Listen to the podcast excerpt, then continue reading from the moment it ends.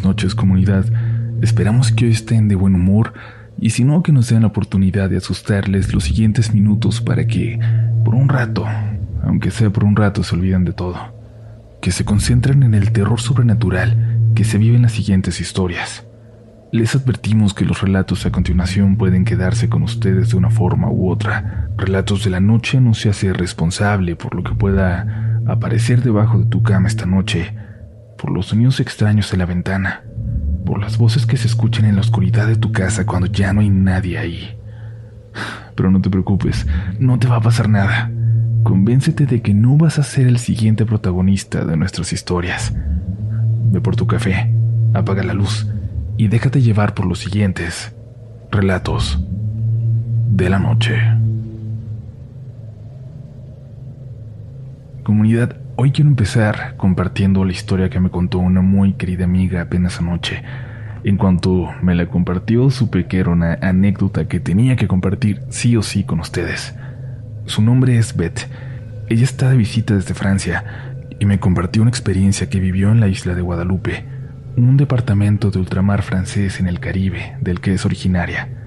Una pequeña isla que apenas supera los 400.000 habitantes en el archipiélago de las Antillas. Beth nunca sintió un particular miedo por lo sobrenatural. Quizás no era algo siquiera en lo que pensara, hasta lo que ocurrió una calurosa noche, cuando ella tenía tan solo siete años. Había un silencio particular en aquella ocasión. Por la ventana no se veía ningún movimiento en aquella calle de tierra, solo algunas luces a lo lejos de coches pasando, y un perro ladrando en la oscuridad de la noche era lo único que se alcanzaba a escuchar. Cuando se hizo tarde y la mandaron a dormir, tomó sus cosas y se dirigió a su cuarto como una noche cualquiera, pero al acercarse, notó algo diferente allá adentro, a una mujer sentada en su cama. Se acercó para ver un poco mejor y reconocer a esa figura en la oscuridad. Era Madame Mapolan, la vecina, una señora de unos 80 años que vivía al lado. Beth se asustó y fue corriendo a buscar a su madre le dijo que Madame Mapoulin se había metido a la casa, que estaba en su cama y no entendía por qué. Su mamá la miró extrañada y le dijo que esperara ahí, que iría a revisar. Pero regresó sonriendo como si no hubiera visto nada raro, quizás pensando que su hija le había hecho una broma. Déjate de juegos, es hora de dormir. Ve y o voy a castigarte. Anda. Beth no entendió por qué su mamá no se alteraba. Se dirigió de nuevo a su cuarto y Madame Mapulán continuaba sentada en la orilla de la cama, en la oscuridad. La pobre niña no quiso prender la luz para no verla más clara. Pensó que seguramente esto era una más de esas cosas de adultos que ella no entendía todavía. Seguramente algo explicaría por qué la señora pasaría la noche ahí. Se intentó acostar sin hacer ruido, sin apenas mover la cama. No quería alterar a la señora. Le dijo buenas noches a la anciana y luego pudo dormirse sin problemas unos minutos después olvidándose de los nervios. Cuando despertó, Madame Mapula ya se había ido. Ella se alegró, se levantó cuando su madre la llamó para desayunar. Más tarde esa mañana, un escándalo y voces afuera hicieron que su madre y ella salieran para ver qué estaba pasando. Una ambulancia sacaba de la casa de al lado los restos de Madame Apollin, fallecida desde la mañana del día anterior. Beth no era particularmente cercana a aquella señora. Hasta el día de hoy, se pregunta por qué fue precisamente a buscarla a ella, por qué se sentó en su cama aquella mujer, por qué decidió aparecerse ahí, de esa forma, para despedirse de este mundo.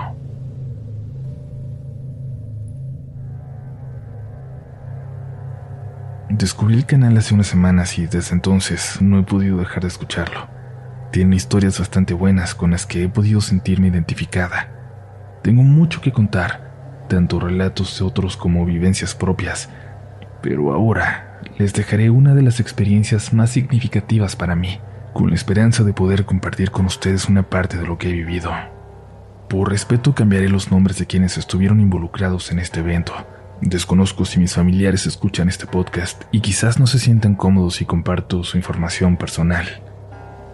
En mi familia paterna existe la creencia de que en cada generación hay una bruja que va pasando su don y su sabiduría a las mujeres más jóvenes. En ese entonces, cuando yo tenía unos ocho años más o menos, se rumoraba que Rosario, mi tía abuela, que en paz descanse, era la bruja en turno, la bruja de esa generación.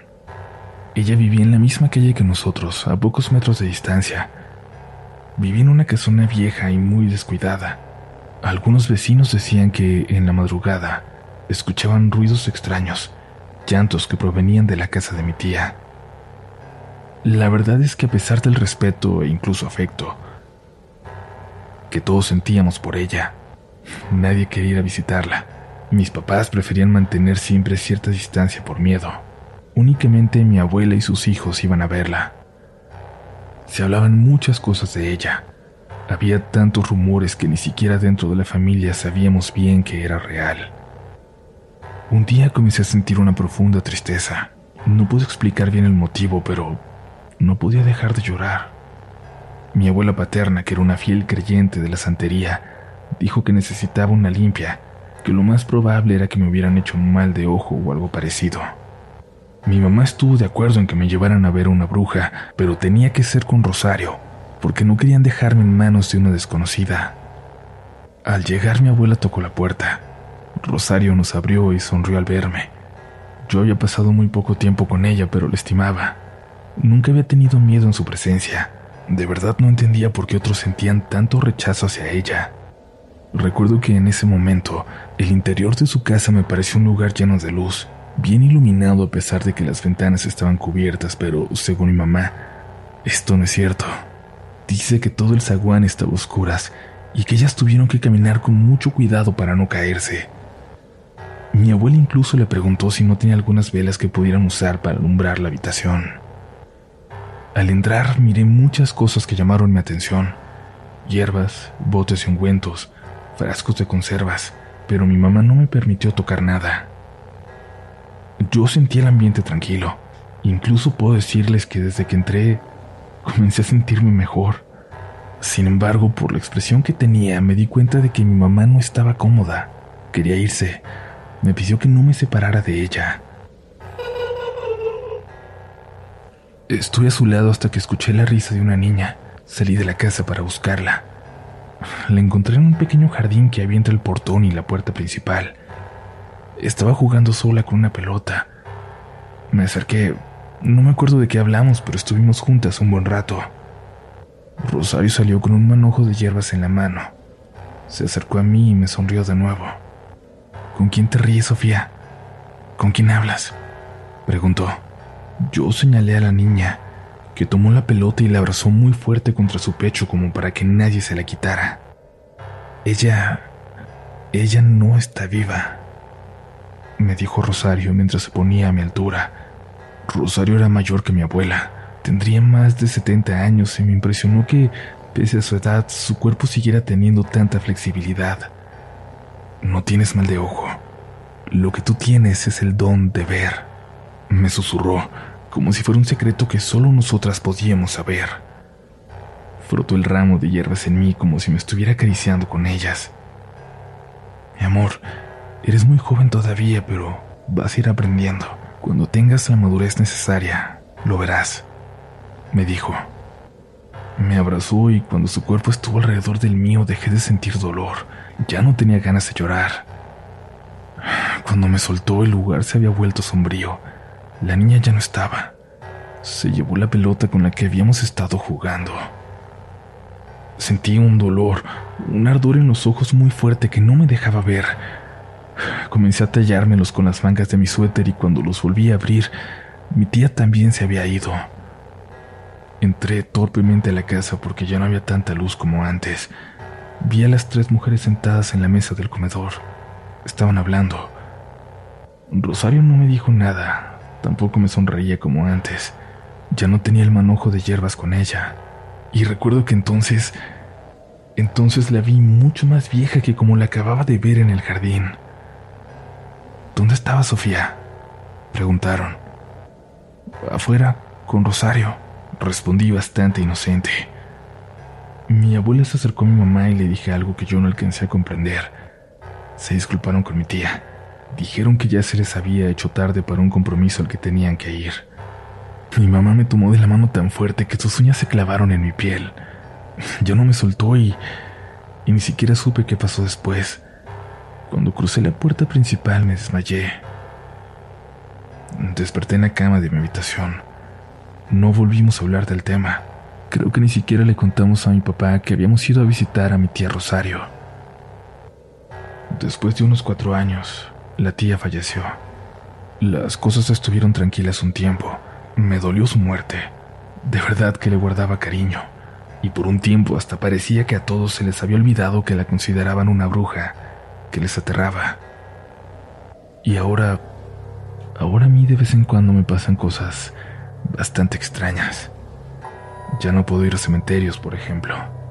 No sé si sean muertos o no, pero los veo siempre llenos, llenos de gente caminando entre las tumbas. Gracias por continuar, aún quedan historias inexplicables esta noche, pero te recordamos que si estás disfrutando de este contenido, no dejes de suscribirte para que no te pierdas de ningún episodio, para que siempre te llegue una notificación y claro, nos ayudas mucho también compartiendo tus episodios favoritos. Y ya sabes que será un placer saludarte en nuestras redes sociales. Nos encuentras como RDLN Oficial. Y ahora es momento de continuar. Es momento de seguir escuchando relatos de la noche. Hola comunidad. La historia que voy a compartir con ustedes no es mía precisamente. Es un taxista que conozco desde hace ya algunos años y con el que suelo viajar continuamente. Voy a contarle en primera persona como si él mismo le estuviera narrando. Hace tiempo una pareja me contrató para que todos los días a las 10 de la noche los recogiera en su negocio. Ellos eran mi último servicio. Siempre trataba de llegar muy puntual. Me estacionaba frente a su tienda justo cuando estaban cerrando. El recorrido era desde el Parque de los Manitos, cerca de la carretera 41 con Murillo, hasta Miramar. La distancia y el cansancio que se me acumulaban durante el día hacían que el trayecto siempre se volviera pesado. Sin embargo, yo no tenía ningún problema con llevarlos. Era un ingreso estable, un dinero extra que mi familia necesitaba.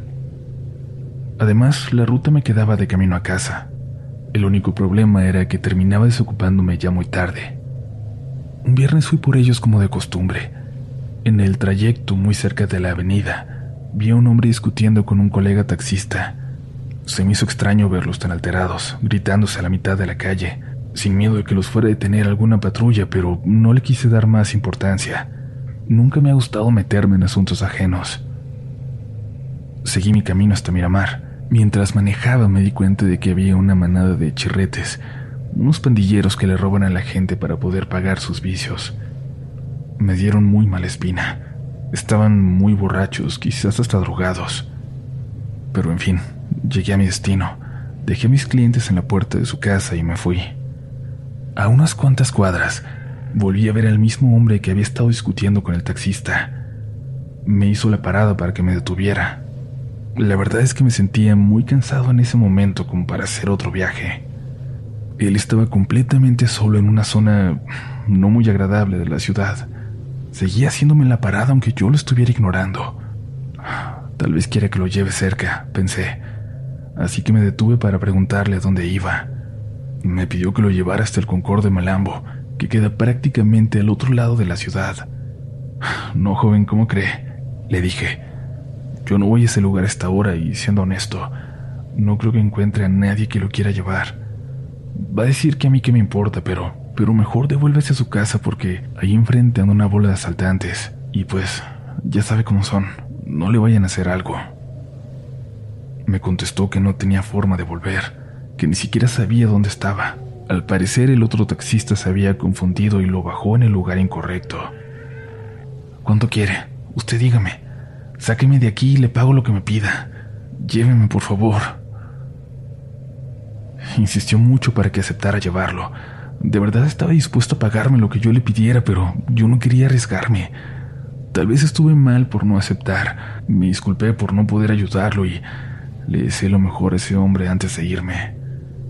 Toda la carretera 46 está rodeada por un pedazo grande de monte. El alumbrado público no alcanza para iluminarlo bien. Está muy oscuro. Muchos maleantes aprovechan para esconderse ahí y asaltar a quien vaya pasando. Justo a la orilla del monte, en esa carretera, vi a una mujer. Me di cuenta de que estaba llorando incluso al acercarme. Era una señora de unos 70 años más o menos. Ella no me hizo la parada. Yo no quería meterme en asuntos que no eran míos, así que solo bajé la velocidad para asegurarme de que estuviera bien. Se encontraba en una posición muy vulnerable. Era una mujer mayor en una zona que cada día se vuelve más insegura. Cuando pasé a su lado, mi carro se apagó, así de la nada. Intenté encenderlo, pero no pude. Saqué mi celular y mientras buscaba el número de mi mecánico en la agenda, me percaté de que la mujer estaba pegada a la ventana del copiloto. Bajé el vidrio para poder escucharla. Llévate a mi hijo. Me lo van a matar. Me dijo y en ningún momento dejó de llorar. Y les juro que al ver, al ver la expresión en su rostro sentí un profundo terror. Comencé a temblar. Mi cuerpo se paralizó totalmente. La señora parecía adentrarse por la ventana al interior de mi auto. Alcancé a notar que su piel estaba amarillenta, totalmente pálida. Era una mujer rellenita, pero tenía la cara huesuda y, y unas ojeras muy marcadas.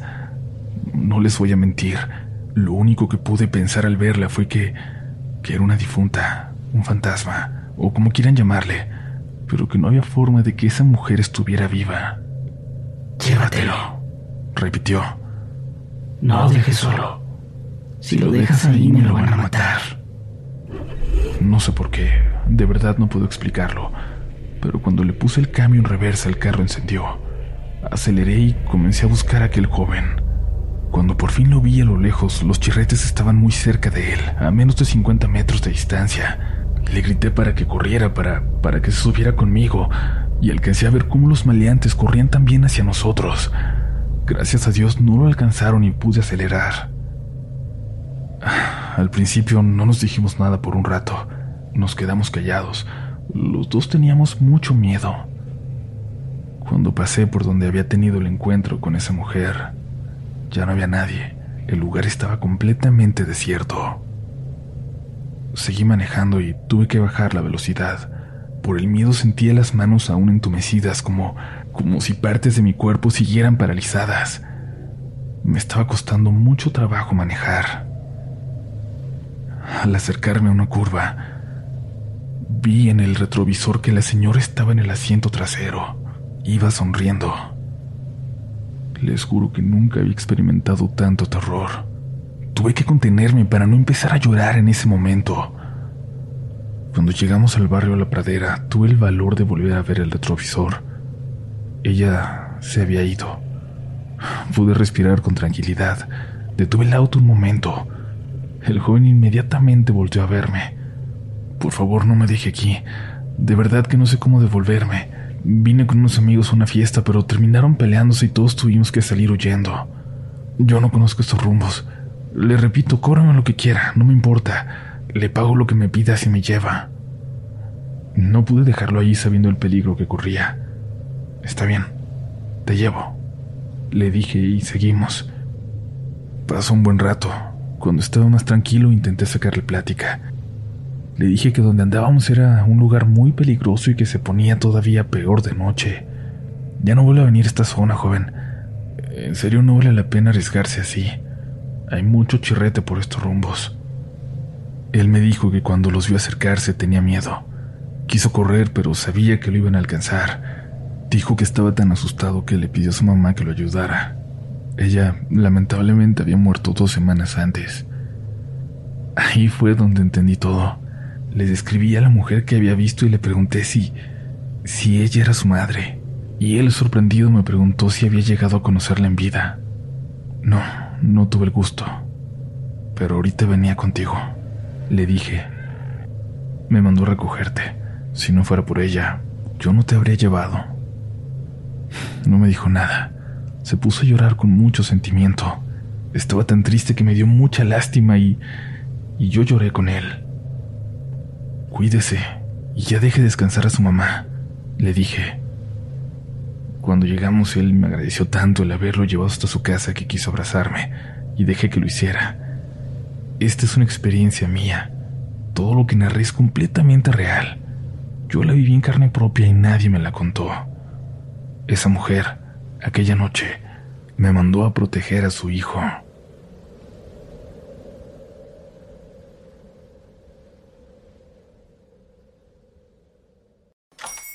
Hola, buenos días, mi pana. Buenos días, bienvenido a Sherwin Williams. ¡Ey! ¿Qué onda, compadre? ¿Qué onda? Ya tengo lista la pintura que ordenaste en el ProPlus app. Con más de 6.000 representantes en nuestras tiendas listos para atenderte en tu idioma y beneficios para contratistas que encontrarás en aliadopro.com. En Sherwin Williams somos el aliado del PRO.